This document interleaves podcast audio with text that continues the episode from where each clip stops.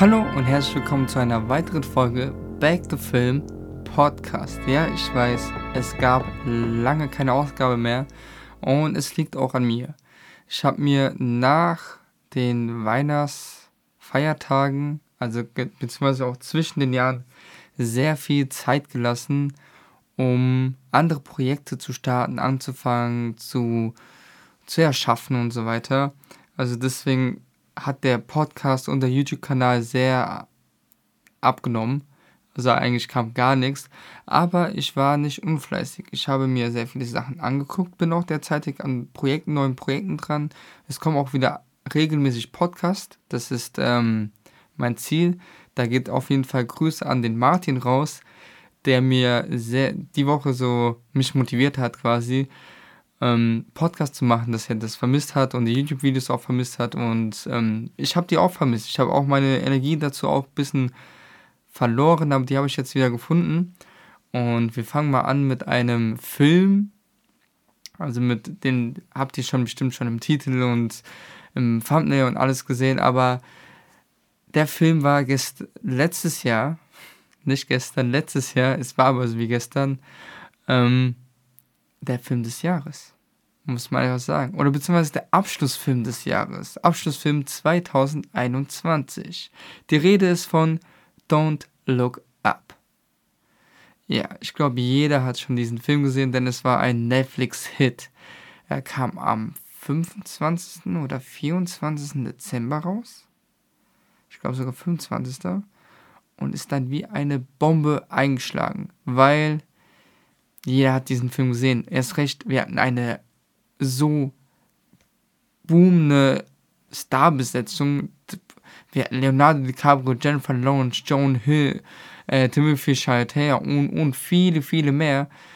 Das ist einfach enorm. Wir hatten so ein, also Stars waren da. Wir hatten dann einen bekannten Regisseur, den Adam McCain, den ich zum Beispiel aus Big Short kenne. Big Short auch ein genialer Film. Also er ist auch ein anerkannter Regisseur, man kennt ihn auf jeden Fall, er hat viele andere Dinge gedreht, zum Beispiel, oder wie die etwas anderen Cops. Und ja, dieser Film, wie würdest du am besten ausdrücken, dieser Film ist ein Spiegel von unserer Gesellschaft. Würde ich das so sagen? Schon irgendwie. Don't Look Up ist ein Spiegel unserer Gesellschaft. Denn es, es, geht, es geht um einen Kometen. Um einen Kometen, der entdeckt wird von der Schauspielerin Jennifer Lawrence. Und so beginnt die ganze Story. Ich möchte jetzt erstmal eine Spoilerwarnung rausgeben, weil ich kann einfach nicht äh, über einen Film reden, spoilerfrei. Ich, ich muss halt direkt in den Spoilerpakt gehen. Das ist bei mir leider so. Erst recht, weil der Film schon älter ist, der ist schon fast jetzt eineinhalb Monate alt. Und ich glaube, jeder hat den schon gesehen, weil es den auf Netflix gibt und so viele Memes und alles drum und dran. Aber auf jeden Fall Spoilerwarnung, wer diesen Film noch nicht gesehen hat, kann ich auf jeden Fall nur empfehlen. Ist sehr, sehr cool, sehr geil gemacht. Und ähm, ja, fangen wir mal an mit dem Spoiler-Part. Denn dieser Film ist einfach genial der ist genial. Der Film fängt an mit einer Entdeckung eines Kometen, der auf die Erde zurast. Im ersten Moment checkt das noch keiner. Niemand checkt, okay, der, der Komet ist da. Alle feiern die Wissenschaftler, die ihn entdeckt haben, so, die feiern das, die, die nehmen sich Knabberzeug mit und so weiter, richtig, richtig klischeehaft irgendwie. Ähm, und Leonardo, Leonardo DiCaprio ist auf jeden Fall auch ein Professor. Und die rechnen nach, wo der langläuft, wie die Bahn verläuft. Und die Bahn verläuft auf die Erde. Ja, das ist erstmal ein dick, dicker, dicker Schock. Nachgeprüft alles, er rast auf die Erde. Sie versuchen Kontakt aufzunehmen zum Weißen Haus. Kriegen sie auch hin. Da hocken sie dann zu dritt in diesem Weißen Haus, um der Präsidentin, denn wir haben dort eine Präsidentin, die von Marilyn Streep gespielt wird, und sie warten. Sie warten auch nicht zehn Minuten, sie warten auch nicht eine halbe Stunde, sie warten mehrere Stunden, bis sie eine Audienz kriegen bei der Präsidentin. Und dort wissen sie gar nicht, was sie sagen sollen. Sie sind selber mit dieser Situation überfordert, weil sie müssen quasi übermitteln, dass sie wissen, wann das Ende der Welt ist. Dass das Ende der Welt bald kommt. Und sie hocken da und sagen zu der Präsidentin, ja, ein Komet rast auf die Erde, wir haben noch ein halbes Jahr. Normale Reaktion wäre, okay, wir prüfen das alles nach und wir gehen auf die Sache auf den Grund und ähm, ja, was die Präsidentin macht, lacht. Sie lacht. Dann haben wir noch den Sohn der Präsidentin, Jonah Hill, gespielt von Jonah Hill, richtig klassisch, Leonardo DiCaprio und Jonah Hill. Ähm, und er lacht auch. Und dann kam einfach diese Verschwörung, die immer die Klimaerwärmung, Echsen aus dem Untergrund und bla blub und alles so, diese Klischees, die wir, diese Theorien, die wir alle schon gehört haben, werden einfach durch den Dreck gezogen. Einfach genial. Einfach sehr, sehr genial. Und wenn das auch nicht reicht, dass wir alles durch den Dreck ziehen, werden sie einfach in die Welt wieder rausgelassen. einfach wieder raus und ja, wird erstmal nichts gemacht.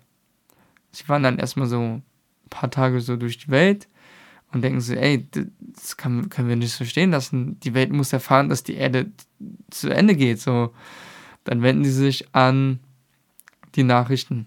Ach Gott, das ist alles so.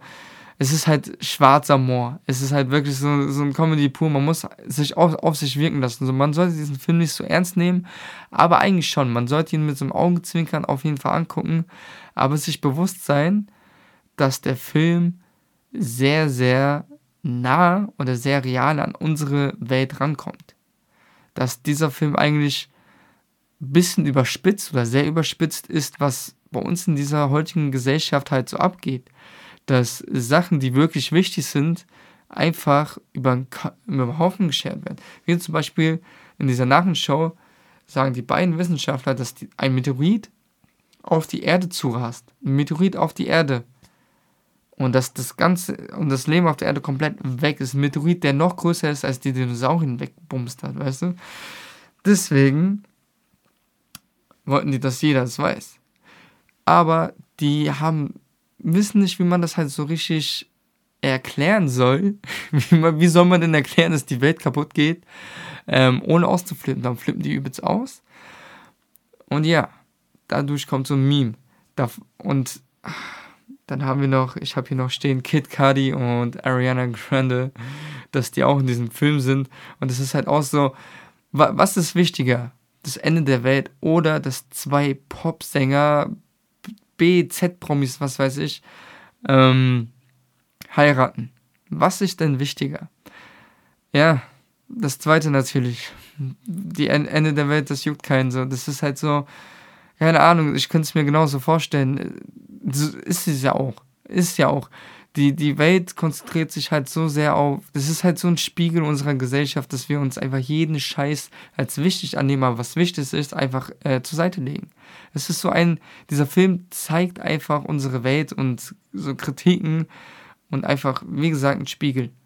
Dieser Film hält uns einen Spiegel vor. Auch wenn es überspitzt ist, aber dann haben wir auf jeden Fall ähm, in dem Film geht es halt voran.